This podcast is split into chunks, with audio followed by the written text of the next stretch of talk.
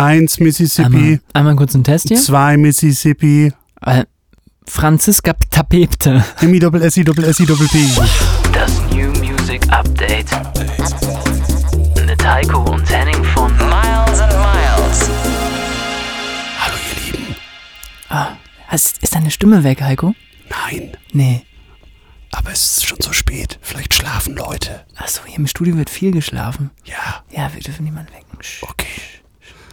Nicht so. Ähm, Hallo, hallo. ah, Hey. hi Leute. Heiko, geil, dass du da bist. Ja, Henning, willkommen Oh, äh, zu einer neuen Folge von Wo sind wir hier? New Music Update. Folge Nummer 4. Folge Nummer 4. Dass wir das so lange durchhalten, ist komisch. ne? Ja, ich finde, es reicht auch langsam. ja.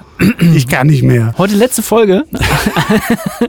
Abschied, Abschiedstournee mit dem Podcast. Ich glaube, es wird gut heute. Ja, das wollen wir erstmal sehen. Gute Musik. Gute, ja, gute Musik auf jeden Fall. Das ist ja so ein bisschen auch das, was, was, mir, ähm, was mir Spaß macht. Man kann sich auf der guten Musik so ein bisschen ausruhen. Es ist einfach smooth sailing hier. Henning, weißt du, wer heute was released hat? Ja. ich habe ich hab geguckt tatsächlich. Ja. Wir recherchieren. Ja, muss auch richtig recherchieren hier für den Podcast. Ja, aber weißt du, wer vor allem heute was released hat? ähm, wir. Ja, Ach so, ja, wir haben, ja, wir haben was released. wir haben was released heute. Ja, das ist geil. Hört mal rein. Wir wollen gar nicht zu viel drüber reden. Ja. Aber wenn ihr Lust habt, hört mal rein. Wie heißt das Ding? Das äh, Ding heißt Dablu. Mhm. Haben wir zusammen gemacht mit Tom Tree und Dimalu. Mhm. Und ja, ist heute rausgekommen. Ja, Der ist brandneu. Guck mal. ja, guck mal rein. Ist geil. Ja, ansonsten, Henning, was war? Wie, wie war ADI? Ja, super. Ich war nicht da. Ich auch nicht. Nee, wir haben kurzfristig entschieden, dass uns das doch zu stressig ist, ne, diese Woche.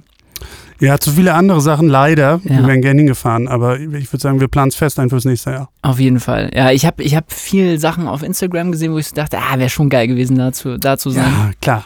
Ja, aber ma, manchmal ist es so. Manchmal ist es so. Egal. Aber auf jeden Fall, es haben noch andere Leute released, außer wir, Ja, muss man einfach sagen. erstaunlicherweise. Total viel. Nicht ganz so viele Big Names wie letzte Woche, aber auch viel. Schon auch ordentlich ein paar, Ja. ne? Aha hat heute ein Album rausgebracht. Ja, da muss ich ja ganz ehrlich sagen, da habe ich noch nicht reingehört, weil das wollte ich mir so richtig bei so einem schönen Glas Rotwein zu Gemüte führen. Ja.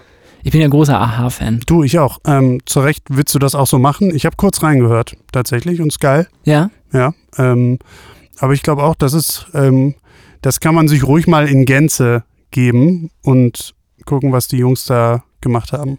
Geil. Ja, ansonsten, Henning, lass uns einsteigen. Willst du anfangen? Ja, nee, Was warte mal, du? warte mal, warte mal. Du hast noch also was ich, anderes, ich würde okay. auf jeden Fall, ich wollte auf jeden Fall noch mal einmal sagen, hier Peter Fox hat was Neues gemacht. Hast du das gesehen? Das habe ich gesehen, ja. Ja, ich meine, das war ja immer so ein bisschen so, ähm, Peter Fox macht kein zweites Album, ne? Das ähm, war ja das Credo seit Jahren, obwohl dieses Album so unendlich gut, also sein Soloalbum so un, unendlich gut angekommen ist, Ja. war er immer so, nee, meine ich, alles gesagt, äh, Ja. gibt's nicht, ne? Mit Seed natürlich öfter mal noch mal was rausgebracht, aber solomäßig hatte er eigentlich keinen Bock und jetzt droppt einfach hier so dieses Album. Ja.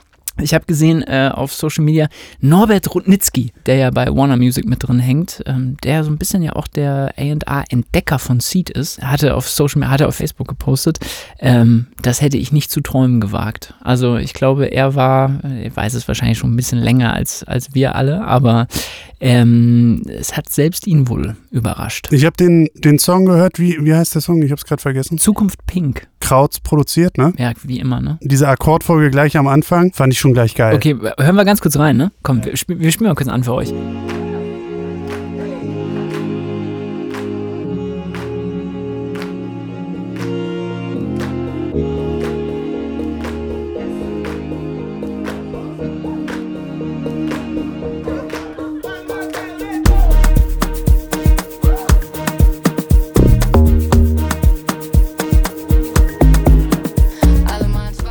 Ganz, ganz geil, ne? Die Akkordprogression da vorne bockt auf jeden Fall. Ja, ist schon cool. Ist schon cool produziert. Die Krauts, einfach ein Garant für, für geilen Sound. Ja. Vorreiter auch irgendwie so ein bisschen. Die haben immer so einen amerikanischen Sound schon hier in, in die deutsche Musiklandschaft gebracht. Das hat, hat, hat damals auf jeden Fall kein anderer delivered, muss Ja, man ist sagen. schon einfach sehr gut, muss man sagen. Ich weiß nicht, ob du so durch die New Music Friday Listen gegangen bist. Ich mache das ja immer ganz gerne auch in anderen Ländern. ja, ich habe mir ein, ein paar angeguckt, Mhm. tatsächlich, aber ähm, primär, sage ich mal, im europäischen Markt. Ähm, Ich weiß nicht, wo du überall noch reingeguckt hast, in welche ich- versteckten. Nee, gar Ecken. nicht, gar nicht so versteckt. Ich gucke ja ganz gerne immer in die US-Liste, ähm, weil mich das interessiert, wie unterschiedlich tatsächlich da drüben der Musikmarkt ist. Hm, Auf jeden Fall Taylor Swift, heute ja irgendwie Album, Album. ja. Ähm, hier in Europa einen Song gefeatured. Zwei in der New Music Friday. Also sogar zwei. Ja. Ich glaube, das ganze Album ist in der New Music US. Ja. Also ich weiß nicht, ob das, so ein, ob das so ein Versuch ist, ah, hier kommen wir nehmen alle Songs rein, damit du deine Songs nicht von Spotify runternimmst. ja, Da gab es ja diesen, äh, diesen, diesen großen, äh, ja, mehr oder weniger Streit. Taylor Swift hat sich ein bisschen geweigert, ihre Songs auf Spotify ähm, zur Verfügung zu stellen, ne? Ganz Ja, lange. Ja. Ist jetzt aber da. wie auch teilweise andere Künstler, ne, muss man sagen. Also, ja. Wer war denn das noch eigentlich? boah, ich kann es jetzt gar nicht mehr so genau sagen, aber ich weiß, dass vor allem einige von den Alteingesessenen, die sich gut leisten können, Ja. dass dann ein paar gesagt haben, nee, machen wir nicht. Herbert Ähm, Grönemeyer war ganz lange nicht auf Spotify. Zum Beispiel, genau. Müssen man- Rammstein. Ja, ich weiß es jetzt im Detail nicht, aber es gab ein paar auf jeden Fall. Auf jeden Fall ähm, so ein bisschen wie damals vor ein paar Jahren, als das äh, Ed Sheeran-Album gedroppt ist und irgendwie alle Songs gleichzeitig auch in den Charts waren. Ja. Weil das Streaming so krass war. Ja, gut, sind dann halt auf solchen Alben auch meistens alles geile Songs. So, ne? Ja, ich habe, so ich habe das Gefühl gehabt, ich habe ein Kate Bush-Album angemacht. Ich fand es auch interessant, weil es, weil es von der Produktion her war es jetzt nicht das, was man erwartet hat. Ne? Es war nicht dieses aufgeblasene High-End Pop, volles Brett. Nee, gar nicht. Aber da ist sie ja schon länger so ein bisschen auf der Suche. Ne? Sie versucht sich ja auch mit so anderen coolen Indie-Künstlern so zu umgeben. Sie ist da ja auf der Suche immer auch irgendwie nach interessanten Sachen. Das hat sie ja auch schon gemacht, muss man einfach sagen. Den Hochglanz-Pop Klar. hat sie schon durchgespielt, das Level. In der New Music Friday Deutschland auch eine Nummer zusammen mit Lana Del Rey. Ne? Das Genau, äh, ja. passt dann natürlich zusammen. Okay, wollen wir einsteigen? Willst du mal anfangen? Soll ich anfangen? Ja, fang ich dachte, wir haben schon angefangen. Ja, aber fang du mal an mit so einem richtigen Song. Mit so einem richtigen Song. Ja. Also ich würde mal anfangen diese Woche mit Ellie Golding. Ellie Golding. Ellie Golding hat eine Nummer rausgebracht diese Woche, nachdem wir letzte Woche auch schon über sie gesprochen haben. Vorletzte Stimmt, Woche ich war habe das gar nicht gesehen. Ja. Ellie Golding hat heute eine Nummer rausgebracht. Das ist mir durchgerutscht. War in der New Music Friday Deutschland auch relativ weit unten. Ah, Ähm, aber trotzdem bin ich natürlich sofort beim Namen Ellie Golding hängen geblieben und habe mal reingehört. Die Nummer heißt Let It Die. Let it die. Die Nummer ist produziert von Lost Boy. Ähm, Lost Boy sagt mir irgendwas. genau, hat mir auch irgendwas gesagt, aber ich wusste nicht so richtig. Und dann habe ich kurz gegoogelt Ja. und also, ich sag mal kurz ein paar Namen, wo Lost Boy schon Kommt nicht so mitproduziert hat. Nee. Ava Max, Ach so. Tiesto The Model, Lost Frequencies, Alright. Z, Good Thing, Mhm. Jackson Wang, Anne-Marie, Becky Hill, Rita Ora. Okay, also die ganz kleinen Namen.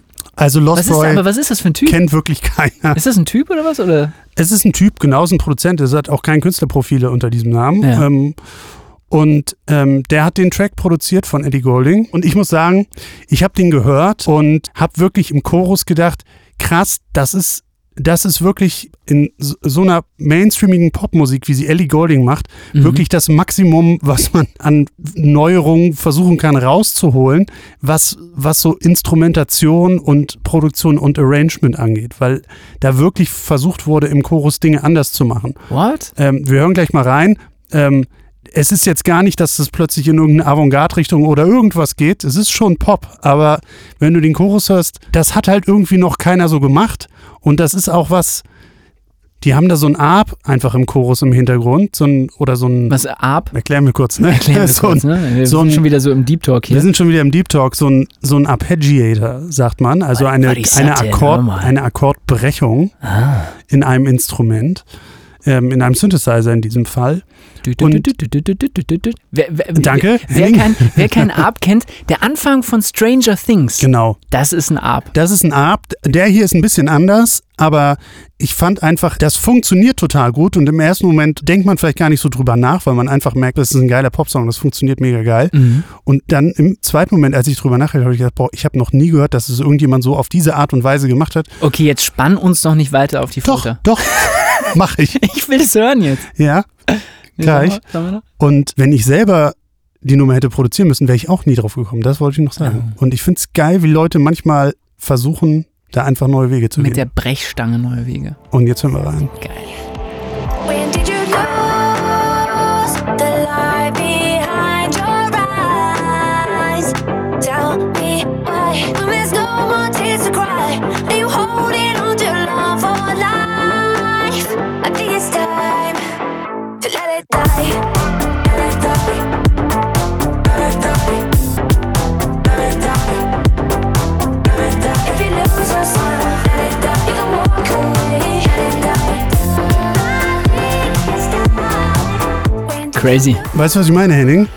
Ja, ich weiß, was du meinst. Es ist natürlich jetzt auch nicht der allerklassischste Arp, den ich mir vorstellen kann, aber es ist vor allem, ich finde, der macht ein bisschen was, was eine Gitarre machen würde. Genau. Also, und ich weiß auch gar nicht, Arp ist wahrscheinlich auch nicht das richtige Wort, aber in der Verzweiflung von keinem Besseren fiel mir das ein. Ich finde einfach, also wenn man diese Melodie, die sie singt, wenn man die so hört als Produzent, da würde man einfach auf tausend Sachen kommen, aber man würde nicht darauf kommen, das so zu machen. Ich finde, die Hook ist allerdings tatsächlich dieser Synthesizer. Also, das ist halt das kleine Melodie-Element, was jetzt in meinem Kopf hängen geblieben ist. Ja, und das macht es eben irgendwie cool auch, ne? Ja. Und ich finde, da hört man auch so ein bisschen, also so ein paar Ava Max Sachen irgendwie, die jetzt in der letzten Zeit rausgekommen Stimmt, sind, ja, erinnern stimmt. mich da auch irgendwie dran. Das ist irgendwie, das ist, das ist klare Popmusik. Man kennt irgendwie auch die Songs, wie sie aufgebaut sind.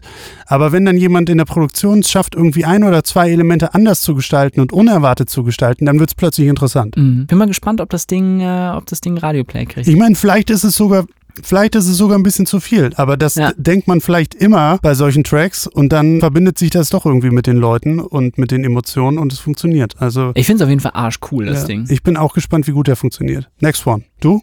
Wo wir gerade so bei krasser Popmusik waren, unsere guten Freunde, die wir ja so gerne mögen, äh, von Clean Bandit haben was Neues rausgebracht. Das hast du natürlich gehört. du? Du sagst mit einem Lächeln, die wir so gerne mögen, weil wir wirklich die allergrößten Fans sind und weil Ja. das einfach, also unter diesen Producer-Acts einfach das Nonplusultra ist. Also Ja, total crazy. Vor allem einfach ein unglaubliches Gespür für die ganz großen Melodien. Also, Ja. ich meine, man erinnere sich irgendwie an Symphony mit Sarah Larson, irgendwie, was rausgekommen ist. Äh, Alter, fantastisch. Aber da, da kann man einfach gar nichts zu sagen, weil das einfach ein Meisterwerk ist.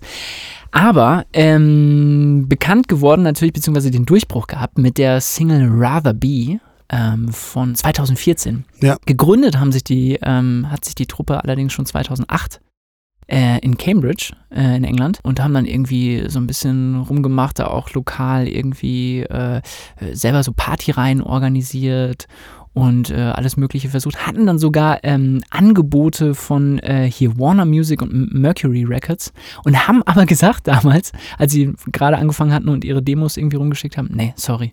Sehen, sehen wir nicht, machen wir nicht, machen wir selber. Finde ich Ja, stark. sehr gut. Also einfach schon mal mit der, mit der Hybris reingekommen, so, nee, ähm, das können wir selber besser. Also, war nicht sogar, also Rather Be erinnert man sich ja noch mit diesem, mit diesem äh, ikonischen Violinen-Intro ja. und diesem Pattern. War Und nicht, Jess Glynn, ja. war nicht sogar die. Violinistin auch fester Teil der Band? War das nicht mal so? Ja, genau, die waren, die waren zu fünft. Ein, einer oder eine ist auf jeden Fall ausgestiegen. Das habe ich jetzt nicht genau recherchiert. Auf jeden Fall sind sie jetzt nur noch zu viert, soweit ich das weiß. Aber die waren mal fünf, genau. Und ähm, ikonisch halt geworden dadurch, dass sie halt wirklich Live-Aufnahmen von Strings einfach prominent in Popmusik eingebaut haben und vor allem auch in eine Form von UK-gem House, ähm, was man einfach sagen muss, das war vorher noch nicht so da. Nicht in der Form. Nee. Nee, nicht in der Form. Das war, hatte immer das Gefühl von so Streichquartett äh, meets äh, House Music und ähm, das war schon ziemlich besonders. Ja. Und dann natürlich auch völlig zu Recht ähm, einfach äh, Welthits geworden. Ne? Irgendwie, weiß ich nicht, mindestens zwei Songs, über eine Milliarde Streams auch im Nachgang. Ich meine, zu der Zeit war Spotify und die anderen Streaming-Plattformen ja noch gar nicht so am Start und trotzdem so unendlich viele Streams. Also wirklich Songs für die Ewigkeit, muss man sagen. Ja. Ähm, total krass. Die haben sich zusammengetan mit äh, Ellie Duhay, Sängerin aus Los Angeles. Ähm, haben sich zusammengetan und einen neuen Track gemacht, der heißt Don't Leave Me Lonely. Und ich würde sagen, wir hören ganz kurz rein, damit wir wissen, worüber wir sprechen. Yes. I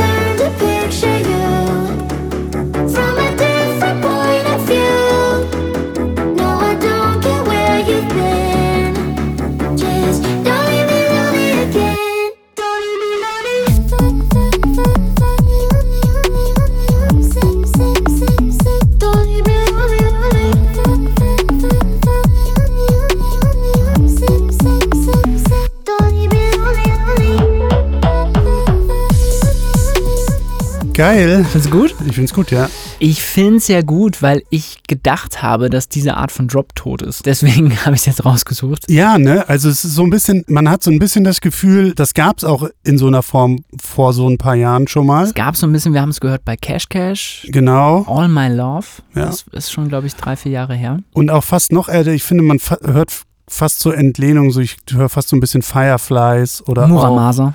Mhm. oder oder Zed Happy hat ja auch solche Mhm. solche ähm, Sachen gemacht irgendwie. Es, es hat natürlich, es hat diesen Future Bass Approach ohne die dicken Synthes, ne? Genau, So, ja. ne? Dieses Halftime-Gefühl dann im, im Drop, was halt oft, zum Beispiel im Radio, halt auch gar nicht funktioniert hat. Also zumindest in Europa hat sich das ja nie irgendwie durchgesetzt. Ja. Ähm, in den Airplay-Charts. Ich finde, hier ist es besonders gut gelungen. Ich finde, Soundästhetik erinnert mich auch ein bisschen an diesen einen Anderson Park-Song, ähm, Till It's Over mhm. weil das auch so super deep war. Also ich finde das Sounddesign von dem Drop sehr, sehr, sehr gut. Es ist fantastisch produziert und ich finde es auf jeden Fall geil, dass sie das wiederbelebt haben, diese Art von Drop. Ich hoffe, äh, da kommt noch mehr und Leute versuchen das auch super poppig zu gestalten. Und äh, vor dem Hintergrund, äh, dass das ja schon so ein bisschen abgeguckt ist von Cash Cash, so vom, vom Drop-Design, ähm, dachte ich, äh, was ich nicht wusste, der Bandname passt ja auch ganz gut, weil Clean Bandit, ich dachte immer, ja, was, wa, warum heißen die eigentlich Clean Bandit? Weißt du, warum die so heißen? Nee, jetzt bin ich wirklich gespannt. Es gibt wohl im Russischen ähm, ein- einen Ausdruck, wenn man den wortwörtlich übersetzt, ist das Clean Bandit. Aha. Und das ist aber im Russischen wohl irgendwie so total lieb gemeint und heißt so ein bisschen was wie frecher Schlingel. Alright. Finde ich total geil.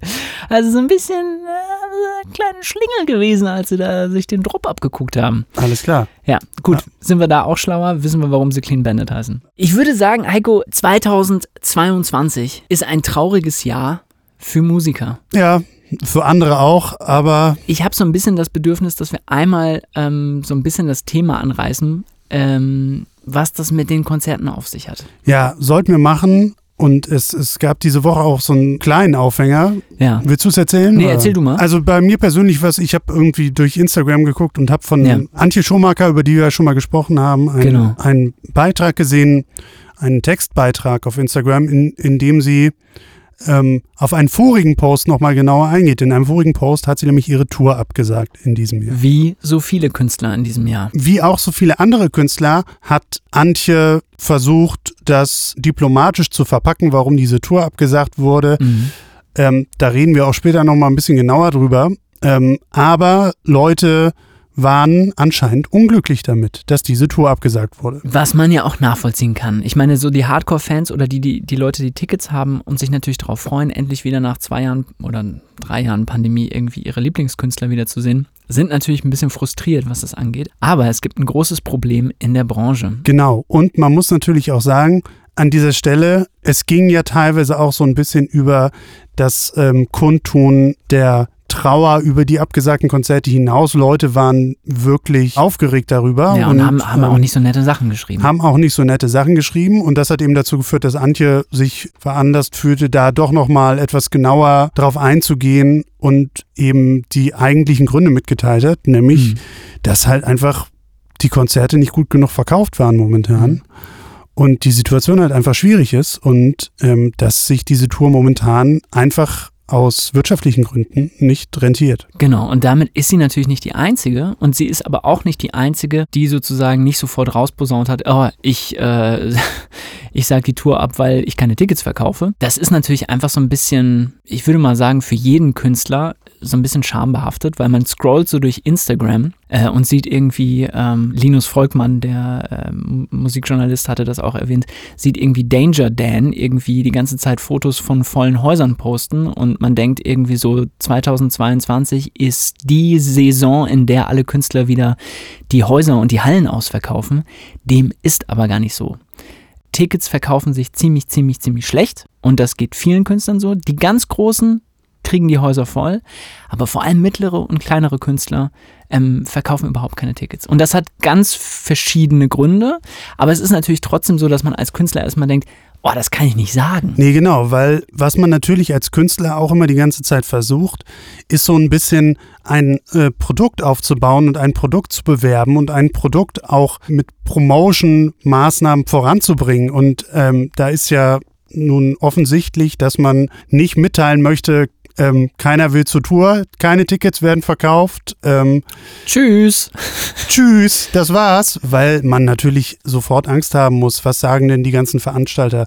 Die, es kriegen ja alle Leute mit in der Branche. Was sagen denn die Labels? Was sagen denn alle Leute? Es kriegt Mhm. man keine Anschlusskonzerte. Also es gehen, man hat ja sofort Probleme, die darauf folgen, mit denen man dealen muss. So, Ja, also, vor allem Imageprobleme, ne? Das. Imageprobleme. Deswegen ist es absolut nachvollziehbar, dass man vielleicht erstmal an dieser Stelle nicht ganz mit offenen Karten spielt, sondern sagt, ey Leute, die Tour wurde abgesagt. Aus Aus Gründen. Gründen. So. Ähm, und da ist ja Antje Schumacher jetzt auch wirklich nicht die erste gewesen, die das so, ich sag mal, diplomatisch ausgedrückt hat. Ich meine, ein großer m, Branchenschocker am Anfang diesen Jahres, diesen Jahres? Dieses Ja, Jahres? diesen Jahres, dieses Jahres, du, also. Ich habe Germanistik bin- studiert, ich weiß es nicht. Ich bin da auch die falsche. Okay. Ähm, Anfang 2022, der große ähm, Branchenschocker war ja, als Revolverheld ihre Arenentour abgesagt haben, ne? ihre Hallentournee. Ja. Das haben sie nämlich auch nicht gesagt, dass sie da keine Tickets verkauft haben. Man weiß es auch ehrlicherweise bis heute nicht so genau, warum sie das abgesagt haben, aber es ging das Gerücht rum und alle erzählten sich, du, Revolverheld haben nicht genug Tickets Und es verkauft. klang auch so ein bisschen im Subtext mit, also ich kann mich noch an den Post erinnern, Ja. da hieß es so, die Angst ähm, in der Branche und anscheinend auch bei euch scheint immer noch relativ groß Ja. zu sein. Also in dem Satz konnte man schon rauslesen, dass da anscheinend auch ein Problem vorliegt. Ja, aber sie haben es halt auch sehr diplomatisch ausgedrückt und die Tour abgesagt. Und das hat so ein bisschen, ähm, das hat so ein bisschen vorurakelt, wie 2022 für die Branche wird. Also man muss einmal festhalten, auch wenn viele Konzerte stattgefunden haben, vor allem von den großen Künstlern, das waren ganz oft Konzerte, die nachgeholt wurden. Das heißt, die Tickets, um die es da ging, die waren längst verkauft vor drei Jahren. Das heißt, da hat im Prinzip haben da Leute, also Veranstalter und, ähm, und Clubbesitzer, eigentlich nur ihre Ver Verpflichtungen erfüllt und durchgeführt, was eh schon verkauft war. So, und das große Problem war, was man jetzt überall nachlesen konnte, ähm, wir verlinken ein paar Artikel dazu in den Show Notes, ähm, ist, dass neue Konzerte, die neu angesetzt waren, dass gerade die sich eben super schlecht verkaufen. Und das geht tatsächlich allen Künstlern so. Ist ja auch völlig klar, wenn nach zweieinhalb Jahren plötzlich wieder Konzerte möglich sind, dann kommen gleichzeitig alle die, die nachgeholt werden und auch alle, die sowieso neu hätten stattfinden Ja. sollen, auf einmal. Und also Leute gehen dann natürlich auch nur zu einer gewissen Anzahl an Konzerten. Also ich habe in Kommentaren auf Social Media auch Ja. äh, Sätze gelesen wie mein Konzertbudget ist für Deepesh Mode und Rammstein schon aufgebraucht. Ich kann mir dieses Jahr kein weiteres Konzert mehr leisten. So, also und ähm, Ja, so klar. ist es natürlich. Die Leute, großen Konzerte sind natürlich auch einfach teuer, muss man sagen. die großen Konzerte sind, sind schweineteuer Und und vor dem Hintergrund von Ukraine-Krieg und ähm, hast du nicht gesehen, überlegt man sich das jetzt natürlich auch zweimal. das ist ein weiterer Grund. Keiner weiß, was so richtig bis jetzt immer noch nicht, was auf uns zukommt, auch was irgendwie Rechnungen in der Energieversorgung angeht und so. Alles ist mit einer großen Unsicherheit belegt. Inflation wahnsinnig hoch. Ja. Alle haben große Sorgen, was Finanzen angeht. Und da guckt man, glaube ich, nochmal zweimal hin, ob man jetzt auf ein Konzert geht oder nicht. Auf jeden Fall hat Antje Schumacher, um mal die Story jetzt noch ein bisschen weiter zu erzählen, nachgesetzt und das eben erklärt, warum sie das ähm, abgesagt hat, die Tour abgesagt hat.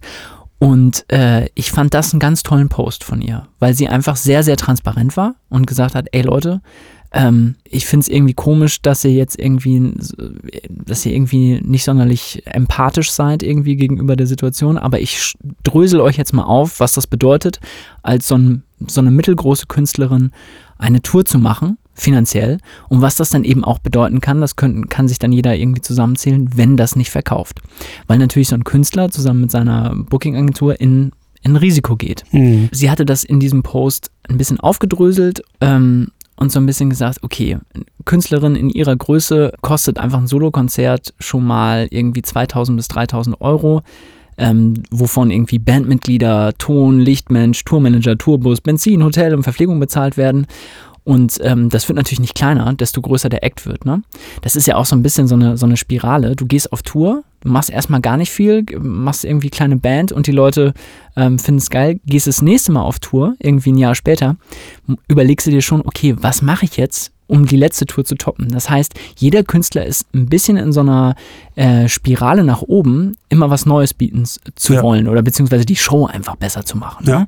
Irgendwie dann vielleicht nochmal ein anderer Gastmusiker, ein Streichquartett mitnehmen, irgendwie Visuals irgendwie zu haben, äh, die stattfinden. Das heißt, eigentlich wird für jeden Künstler pro Tour wird die Produktion teurer. Ja. Muss man einfach sagen. Und das, das muss man natürlich irgendwie handeln. Gleichzeitig kann man nicht mehr Geld für die Tickets nehmen.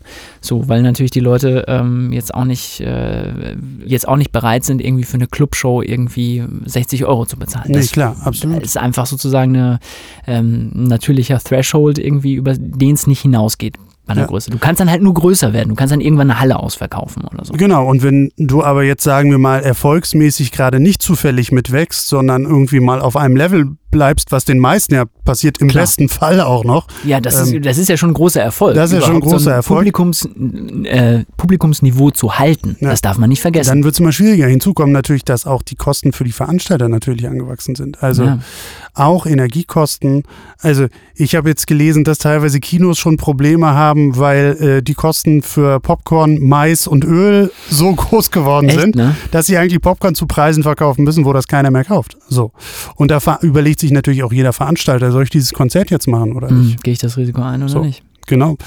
Ja, und ich meine, für die Künstler kommt natürlich auch erschwerend hinzu. Wir haben, wir haben eine Zeit von zweieinhalb Jahren hinter uns, Wo man live kein Geld verdienen wo man konnte. live kein Geld verdienen konnte. Und Und was muss man vielleicht nochmal sagen, was ein Riesending ist in Zeiten von Streaming, wir haben es letzte Folge, könnt ihr gerne nochmal nachhören, irgendwie was man so im Streaming verdient als Künstler, ähm, beziehungsweise als Musikschaffender, sage ich mal im weitesten Sinne, was da hängen bleibt. Das ist nicht so viel, wie man irgendwie damals irgendwie bei der, bei der CD hatte für, für den Musikschaffenden.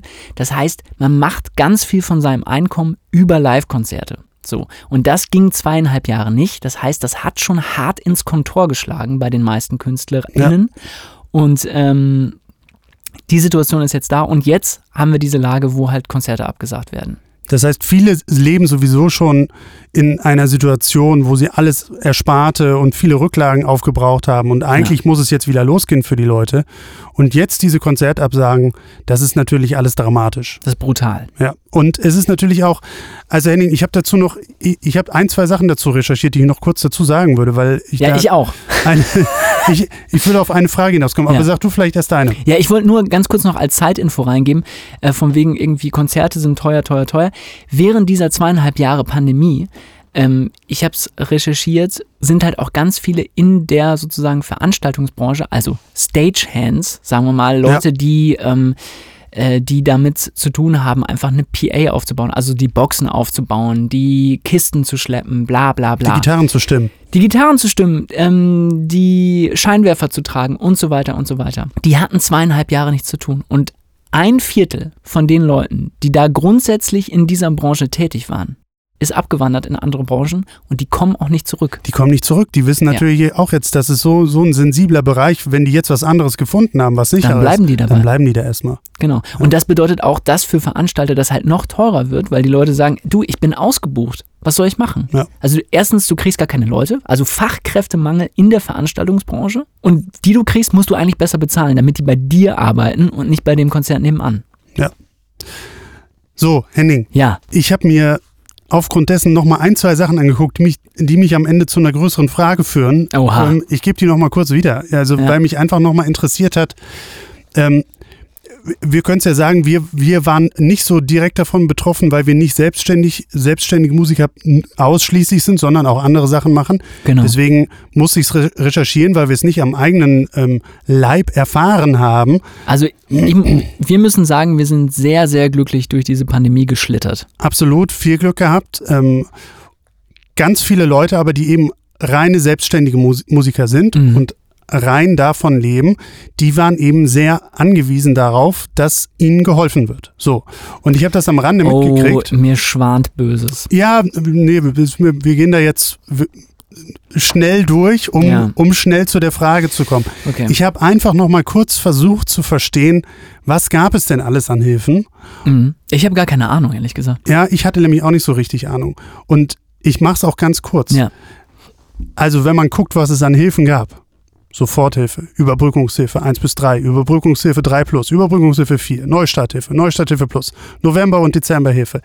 Das klingt erstmal sehr, sehr gut. Das klingt sehr viel, aber es klingt auch gleich schon nach ziemlich ziemlich kompliziertem bürokratischen Aufwand. Jedes, Ja. jedes Ding davon, ganz unterschiedliche Regularien, Mhm. ganz unterschiedliche Art und Weisen, wie muss man, wie muss man das beantragen?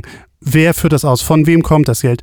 Also allein sich mit einer Sache davon auseinanderzusetzen. Ich habe mal nur aus Interesse die Soforthilfen genommen, die als allererstes kamen. Ja. Alleine dafür hätte ich schon eine Woche recherchieren können, um alles zu durchdringen. Und allein bei den Soforthilfen ganz am Anfang ist auch eines schnell klar geworden. Es war für selbstständige Musiker ziemlich schnell so, es gab diese Soforthilfen, alle haben die beantragt und dann kam relativ schnell raus, so der Großteil davon, der ist dafür gedacht, dass man seine laufenden Kosten deckt. Und das geht Okay. natürlich komplett an der Lebenswahrheit äh, von Musikern vorbei. Die verdienen Geld und bezahlen ihre privaten Kosten damit und keine beruflichen Kosten. So, und dafür war diese Soforthilfe gedacht. Diese Soforthilfe konntest du nur beantragen für alle Kosten, die du quasi beruflich Was? geltend machen konntest. Das macht überhaupt keinen Sinn. So, das heißt, die, du konntest nicht sagen, ja, ich muss Miete davon bezahlen, ja, ich muss Essen davon bezahlen, Hä? ja, ich muss irgendwie, weiß ich auch nicht, davon bezahlen. Du konntest vielleicht deinen Proberaum, den konntest du geltend machen. Du konntest vielleicht 50 Prozent, wenn du ein, ein schlauer Fuchs bist, von deinem Internetanschluss geltend machen. Was? Aber du konntest nur deine unternehmerischen Kosten geltend machen bei den Soforthilfen. So, und da gab es dann, gab es im Nachhinein ja Riesenprobleme, Rückforderungen. Äh, in Hamburg hat das die IFB gemacht, das ist die Investitions- und Förderbank. Ja. Und ähm, die hat dann eben, nachdem alles erstmal ausgezahlt wurde, so wie die Leute das beantragt haben, hat sie irgendwann gesagt, so, und jetzt müsst ihr das bitte alles belegen. Und alles, was nicht belegbar war, wurde zurückgefordert. Ganz viele Leute hatten dieses Geld eben schon ausgegeben Oh und mussten dann auch noch Geld Oh zurückbezahlen. nein. So, und so, so ging das Ganze los. Gibt's da denn, gibt's da Zahlen zu, wie viele Leute das, äh, wie vielen Leuten das unter Umständen finanziell das Genick gebrochen hat?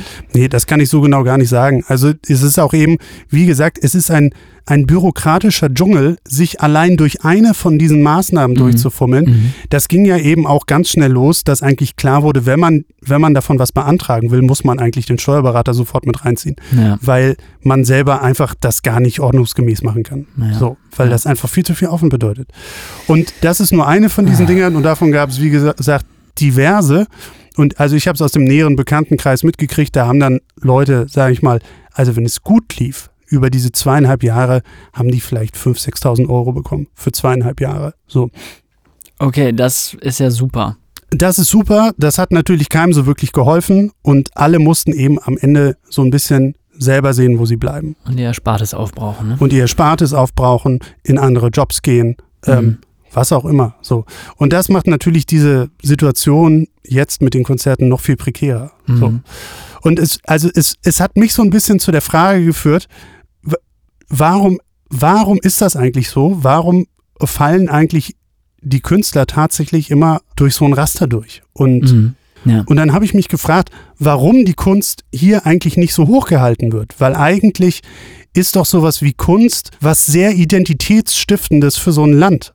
Und Das Land der Dichter und Denker. das Land der Dichter und Denker und ja, war es vielleicht mal, Mhm. ob es das immer noch ist. Ich habe mich gefragt, was ist denn eigentlich die Identität von unserem Land? Und da fallen einem natürlich erst so Sachen ein wie das Land der Autobauer. Ja, das ist natürlich die ökonomische Realität. Da muss man aber nat natürlich auch sagen, das geht gerade ganz schön baden. In den letzten sechs Jahren haben sich die ähm, Neuwagen, die in Deutschland gebaut wurden, halbiert die Anzahl der. Mhm. Im September war der meistverkaufte Wagen in Deutschland ein Tesla Y. So, Ernsthaft? Ja, so, Wow. also diese Identität geht flöten. Was, was, ist, wa- was können noch Identitäten sein in Deutschland? Also vielleicht Fußball oder so, habe ich noch gedacht. So, Fußball hat's, fängt auch an zu bröckeln, die Fassade. Also Katar, WM, gerade total schwierig, Mhm. total kritisch zu betrachten. Sollte man in so einem Land eine WM austragen und was da alles passiert ist mit den ganzen Leuten, die gestorben sind, während diese Fußballstadien gebaut wurden, Ja, das macht mir, das kann, darf, kann man sich eigentlich nicht vor Augen führen und, da, und dabei nicht so schlechte Laune kriegen, dass man das nicht gucken will. alles schwierig. Und da habe ich mich gefragt, braucht eigentlich unser Land nicht gerade sowas Identitätsstiftendes wie Kunst und Kultur? Und warum verpassen wir da eigentlich die Chance, ähm, dem Ganzen eine Bühne zu geben und das Ganze so zu fördern, dass man da wieder das Gefühl hat, dafür, dafür steht Deutschland und das ist, das spielt eine wichtige Rolle bei uns. Ja, du, das ist natürlich auch ein bisschen das alte Problem, ne? Also, äh, Heiko, wir haben uns ja schon öfter darüber unterhalten, dass es irgendwie, wenn du hier irgendwie ähm, auf einer Party bist und dich fragen Leute, was machst du? Und du sagst, du bist Musiker oder du bist Komponist oder Songwriter, dann erntet man hochgezogene Augenbrauen. So. Wenn du das in LA sagst oder in New York, dann sagen alle, geil, good for you. Es geht ab, mega. So, und alle sind total ermutigend, so dass du das durchziehen sollst. Und ich habe das Gefühl, dass, dass wir da eigentlich eine wichtige Chance verpasst haben, eben so eine Identität zu stiften. Und man, man sieht ja gerade, dass irgendwie auch ein bisschen ähm, die Gesellschaft momentan ein bisschen zerfällt. So und vielleicht auch, das jetzt mal eine ganz steile These, Na, mach die mal ruhig. vielleicht auch, weil es eben an identitätsstiftenden Inhalten mangelt und weil die Sachen, für die Deutschland jahrelang stand und die eine Identität gegeben haben, also eben genannt Autobau, Industrie eben Die, auch, die ganzen alten Klischees halt, muss man einfach sagen. das gerät gerade alles sehr ins Wanken und irgendwie ist gerade nichts da, was das substituieren kann. So, und man merkt es auch an der politischen Landschaft. Es zerfällt, es wird immer breiter, es geht immer weiter nach rechts und links, bis sich rechts und links schon fast wieder treffen in manchen Punkten. Ich denke eben, da verpassen wir eigentlich gerade eine große Chance. Ähm, Ich, also, äh, sorry, ich muss ganz kurz hier den, äh, den Advokaten. ich bitte darum, also wie gesagt, es Also- ist eine ganz steile These ja, ist eine ganz schnelle und ich These. würde wei- nur ja. mich interessieren, was du darüber denkst. Ich, also erstmal würde ich sagen, ich weiß gar nicht, ob das so ist. Also man hat ja grundsätzlich das Problem auch in den letzten Jahren gehabt, dass eben Minderheiten super laut sind, medial. So. Das heißt also, extreme Positionen haben viel Bühne gekriegt oder haben sich social media mäßig ähm, durchsetzen können und sind aufgeblasen worden oder haben sich selber aufgeblasen und erschienen halt größer, als es wirklich ist. Deswegen würde mich mal interessieren, was man sozusagen unter Soziologen sagt, ob das gerade wirklich so ist. Ob das wirklich in den letzten, sagen wir mal, drei bis sieben Jahren wirklich passiert ist, dass man so eine identitätsstiftende politische Mitte verloren hat, ob das wirklich so ist oder ob das eigentlich die stille, vor sich hin arbeitende Mehrheit ist, die immer noch so ein, ich sag mal, so ein Urvertrauen in eine Form von in Deutschland, äh, in Europa eingebettete deutsche Identität hat. So. Das ist halt so ein bisschen eine Frage, die man aus der Lameng heraus eigentlich nicht beantworten kann. Nee, ich würde nur, ich würde nur so zum Beispiel sowas anführen wie jetzt Landtagswahlen in Niedersachsen, AfD mit, weiß ich nicht, über 10 Prozent, 12 oder wie viel sie hatten oder so. Ja. ist natürlich schon äh, Indikator dafür, dass Leute auf der Suche sind nach irgend, irgendeiner Identität, an der sie sich festhalten können und an die sie glauben können. So, ich würde Mhm. jetzt auch gar nicht sagen, dass Kunst sowas ohne weiteres ersetzen kann. Na, frag mal Richard Wagner. Ja, gut, Also sorry, das ist natürlich eine Geschichte. ja. Trotzdem muss man sagen, die Leute haben natürlich auch reelle Probleme, so, ne? Also gehen ganz viele Jobs flöten und, und so weiter und so fort. Ist natürlich so. Da- Das hat auch andere. Aber ich glaube eben, wie gesagt, und das ist die steile These, dass, dass man sich da einfach auch eine Chance vergeben hat ähm, oder vergibt, an einer Stelle für Identität zu sorgen, wo sie sein könnte. Ich habe ja immer bei dieser Art von Diskussion, kriege ich immer irgendwie so komische, ich würde nicht sagen Albträume, aber ich kriege so, ich krieg so komische Flashbacks. Ich habe mich eine Zeit lang intensiver mit Literatur der 20er Jahre auseinandergesetzt. Mhm. Ähm, also was man da kennt an sozusagen populären Büchern, Hans Fallada, Kleiner Mann, was nun. Es gab aber auch andere Sachen hier. Erich Kästner kennen vielleicht viele, gab es letztens eine Ver Verfilmung, irgendwie Fabian, äh, die Geschichte eines Moralisten. Also wenn man zum Beispiel Fabian liest, wo es um einen Werbetexter in Berlin geht in den 20er Jahren, dann denkt man einfach, man liest eine Geschichte von jetzt. Also Ja. man muss so ein paar Sachen, man muss so ein paar Sachen äh, substituieren.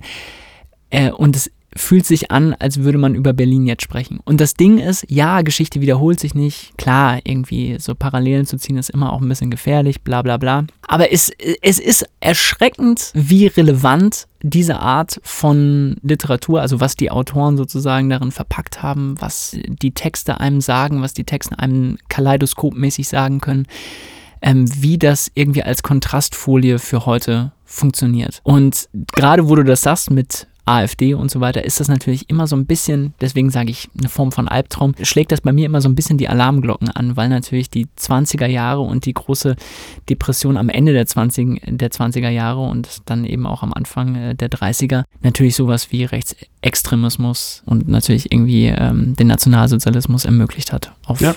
sozioökonomischer Grundlage sozusagen. Ähm, deswegen wird mir da immer so ein bisschen übel, ähm, wenn, wenn, äh, wenn man in dieser Debatte steckt. Und ähm, Ja, es ist so ein bisschen die Frage, ne? Was, was kann man machen mit, mit Kunst und Kultur? Ich habe letztens, ich weiß nicht, wer es gesagt hat, ich habe letztens das Zitat gelesen, irgendwie noch kein Protestsong hat irgendwas verhindert. Auf der anderen Seite weiß ich gar nicht, ob das stimmt. So ein Protestsong oder sagen wir mal auch ein politischer Song kann immer dazu führen, dass sich Leute ernst genommen fühlen in einer Gefühlsgemengelage, die sie politisch haben. Ähm, insofern würde ich die Rolle vielleicht auch gar nicht so klein machen, was sowas angeht. Ja, ja, nee, klar. Und ich hätte auch gar nicht so konkret gedacht, sondern eher auch so, ich meine, dieses Identitätsding, das ist ja auch so ein unterschwelliges Gefühl irgendwie so, ne? Das muss ja Mhm. gar nicht so klares sein.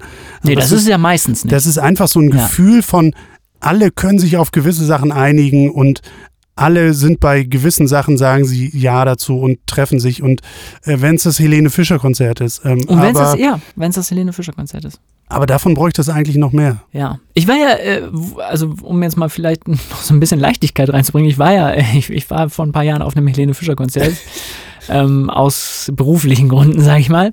Ähm, und ich war überrascht, wie Mainstream sie in ihre Show irgendwie zum Beispiel äh, LGBTQ Plus Rechte eingebaut hat. Sie hat Ja. ja eine, hat dann eine Form irgendwie in der Arena, wo sie das Konzert gespielt hat, hat sie eine Form von Love Parade gemacht. Irgendwie Ja. so.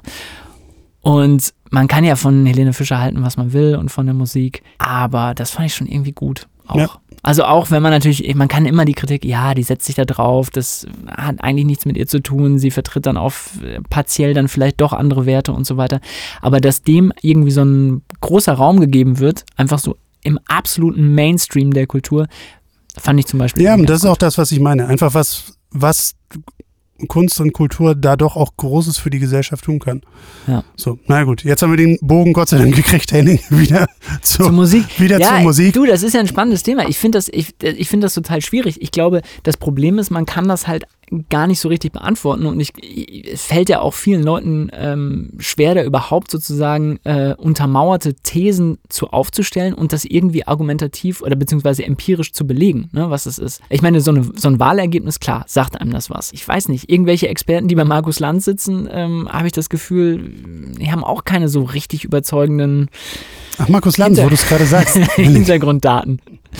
Gestern war Theo, Theo Weigel da, der Finanzminister, AD. Ähm, Finanzminister AD und, sagen wir mal, die Augenbraue.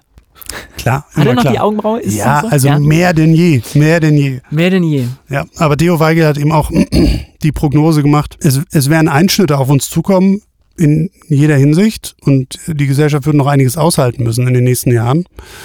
Und ja, also bestärkt so ein bisschen mein Gefühl von, wir brauchen dann Sachen, die das ersetzen und die das Gemeinschaftsgefühl stiften können. Ähm, gut. Ja, also dazu muss ich ja eine Sache jetzt sagen. Ähm, bin ich diese Woche tatsächlich drüber gestolpert, über äh, Ulrike Herrmann. In dem ein oder anderen politisch Interessierten ist der Name ein äh, Begriff, ähm, hat gerade, äh, glaube ich, vor nicht allzu langer Zeit ein Buch ähm, dazu rausgebracht, wie man eigentlich aus so einer Art von Kapitalismus, in dem wir gerade sind, in eine Wirtschaftsform kommt, ähm, die irgendwie nachhaltig ist. Ne? Irgendwie eine Kreislaufwirtschaft, die irgendwie nicht zu viel der Natur abverlangt. Und ich komme jetzt nur drauf, weil du gesagt hast, identitätsstiftend. Ähm, sie bringt das eine Argument an, dass in äh, im Vereinigten Königreich, in, äh, in England, dass ähm, da nach dem Zweiten, also während des Zweiten Weltkriegs und nach dem Zweiten Weltkrieg, ähm, die Kriegswirtschaft noch lange an, also noch länger angehalten hat, und zwar mit Rationierung. Die Rationierung, also Lebensmittel zum Beispiel, war super beliebt bei den Bürgern des Vereinigten Königreichs. Die fanden das total geil, dass alle das Gleiche gekriegt haben. Mhm. Und die haben halt nach dem Zweiten Weltkrieg gesagt, obwohl sie sich das ökonomisch hätten leisten können, die Rationierung abzuschaffen, haben sie das, weil das so populär war, einfach noch bis in die 50er weiterlaufen lassen, ähm, weil das überhaupt keine Diskussion war dass die Rationierung sozusagen irgendwie blöd war, sondern das war super beliebt. Die Leute fanden das gut. Und das war auch so eine Form von irgendwie, wir sitzen alle im selben Boot ähm, und wir machen das jetzt zusammen. Finde ich interessant. Absolut. Also ich muss sagen, ich, ich kenne die Ideen von Ulrike Herrmann Ja. und ähm, da gibt es ja mehrere von. Da gibt es ja auch irgendwie Ideen von, die man sollte die ganze Wirtschaftsleistung auf das Niveau von 1970 zurückschrauben, weil da war ja eigentlich alles ganz gut und die war halb so groß wie jetzt. Genau, das ist ja ihre These. Da war eigentlich alles ganz gut. Wir konnten nach Italien in den Urlaub fahren. Das war Ja. kein Problem. So, das ist ja immer ihr Beispiel, was sie bringt. Ja. Ähm, und das wäre jetzt kein Drama. Ja. Also um es kurz zu machen, ich finde das auch weil es wurde ja auch schon an vielen anderen Stellen besprochen. Ich finde es interessant, sich das mal zu überlegen. Ich glaube, am Ende, äh, ähm, am Ende hakt es so ein bisschen an dem Problem, dass man eben Gesellschaften nicht einfach zurückdrehen kann und einfach gewisse Sachen, die einfach jetzt lebensnotwendig oder zumindest, sage ich mal, im alltäglichen Leben einfach nicht mehr wegzudenken sind, Ja. die würden dann halt einfach flöten gehen und das funktioniert halt einfach nicht. Trotzdem ist natürlich das Gedankenspiel interessant, um sich vielleicht nochmal bewusst zu machen, an welchen kleinen Schrauben man dann doch vielleicht drehen könnte. Das ist ja ihr Punkt. Also, ihr Punkt ist, denkt nach, wie wir es machen. Wir müssen es managen. Gut, Henning, machen wir noch einen Song oder lieber nicht? Ja, ich weiß auch nicht. Also ich muss ganz ehrlich sagen, das ist eine super ernste Folge. Ich bin ein bisschen schlecht gelaunt. bin ein bisschen schlecht gelaunt. Nee, aber ähm, vielleicht um es nochmal, um den Bogen nochmal zurück ähm, äh, zu kriegen zu dem Anlass, den wir ja hatten. Wir haben ja aufgrund des Posts von Antje Schumacher äh, darüber gesprochen. Und Antje Schumacher ist ja eben auch eine äh, Künstlerin, die sich, was zum Beispiel auch Feminismus, äh, aber auch grundsätzlich politische Ansichten ähm, total stark macht und sehr vocal about it ist, wie man so schön sagt. Das finde ich vor dem Hintergrund ganz gut, dass du gesagt hast, irgendwie brauchen wir nicht Kultur, um irgendwie so Identität zu stiften. Ich habe das Gefühl, dass die etwas jüngere Generation an Künstlern nach uns das eh schon die ganze Zeit versucht, sich Mhm. auch so zu positionieren und auf Social Media auch keine äh, Gelegenheit liegen lässt, um einfach auch zu sagen, irgendwie, Leute, ich sehe das so ähm, und selbst wenn irgendwie 20 Prozent von euch das anders sehen, so deal with it und ansonsten ähm, braucht ihr auch nicht auf meine Konzerte zu kommen. Ja. Und das finde ich total äh, stark und da bin ich froh, dass sich der Wind da so ein bisschen gedreht hat. Ich meine, vor irgendwie 20 Jahren hatte man das, hatte man noch das Gefühl, dass Popmusikkünstler ähm, eigentlich nur versuchen, sich aus Politik rauszuhalten und eigentlich gar nichts dazu sagen. Nee, absolut. Also ich finde auch, da, da tut sich einiges, auch ähm, dadurch, dass neue kleine Künstler eben durch Social Media auch die Möglichkeit haben, sich schnell in einer großen Menge an Leuten mitzuteilen, ähm, gibt es natürlich diese Möglichkeiten. Absolut. Also die Frage, die da eben drunter steht, ist, sollte man nicht aus einem, aus einem In- Interesse, was irgendwie über dieses ganze Klein-Klein hinausgeht, versuchen, die Kunst hochzuhalten? Das war eigentlich nur die Frage, die mir heute Mittag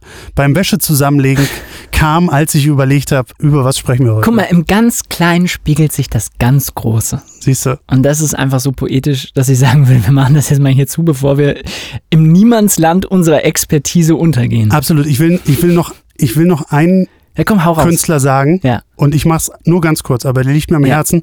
Und ich habe ihn letzte Woche schon nicht reingekriegt. ja. Louis Cole, Louis Cole, ja, kenne ich gar nicht. Schlagzeuger aus LA, hat letzte Woche Freitag ein neues Album rausgebracht. Wow. Er hat Jazzwurzeln. Das Album ist nicht wirklich Jazz. Aber das ist, das ist für mich die ganz, ganz neue, richtige Kunstmusik, die momentan abgeht. Hört Jetzt da du uns rein. was zeigen. Louis Cole, Nee, wir hören jetzt rein. wir hören rein. Okay. I'm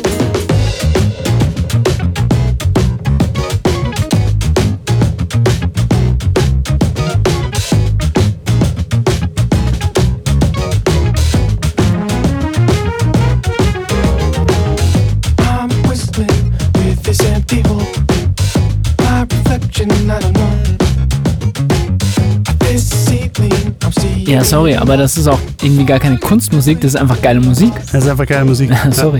Ja. Also, das funktioniert einfach. Louis Cole, hört mal rein. Richtig geil. Okay, habe ich schon zwei Alben dieses Wochenende, die ich mal so richtig genießen kann. Ja, Ja, okay, Heiko, äh, zum Schluss noch ganz kurze Hausmitteilung. ja. Haben gar nicht so viel, keine Korrekturen, niemand hat uns angeschrieben für letzte Folge. Puh. Nee, ne, echt nicht, ne? Nee. Aber wenn euch dieser Podcast gefällt, dann sagt bitte euren Freunden Bescheid. Sagt denen, die sollen uns fünf Sterne auf Apple Podcast geben. Mindestens. Das wäre mindestens, wenn nicht sogar zehn. Also zwei Bewertungen machen. Extra noch einen Account anlegen und den bewerten. Ähm, das wäre uns wirklich wichtig. Für alle Leute, die uns noch nicht folgen, ihr könnt euren Freunden sagen, dass man gerade Apple AirPods gewinnen kann. Guckt mal auf die auf die, unsere ähm, Instagram-Seite. Ähm, Miles Miles äh, Music äh, ist unser Handle. Äh, da könnt ihr mal checken. Da gibt es unter Reels gibt es alle Infos, wie ihr AirPods gewinnen könnt, die wir verlosen unter allen, die uns folgen und uns Sterne geben. Genau. Und wir haben auf Spotify eine kleine Playlist angelegt, in der wir alle äh, Musiktitel, die wir hier vorstellen, ähm, sammeln. Und äh, dieser Playlist könnt ihr auch gerne folgen, dann habt ihr immer alles ähm, parat, über was wir gesprochen haben. Ganz schön viel zu verdauen jetzt irgendwie, ne? Ja, Ich Zum wollte dich nächsten eigentlich noch Sachen über Physik fragen. machen wir beim nächsten Mal. Machen wir beim nächsten Mal. Ja. Na gut, Ich würde sagen, Heiko, äh, machen wir Schluss für heute, ne? Ja, tschüssi. Ja.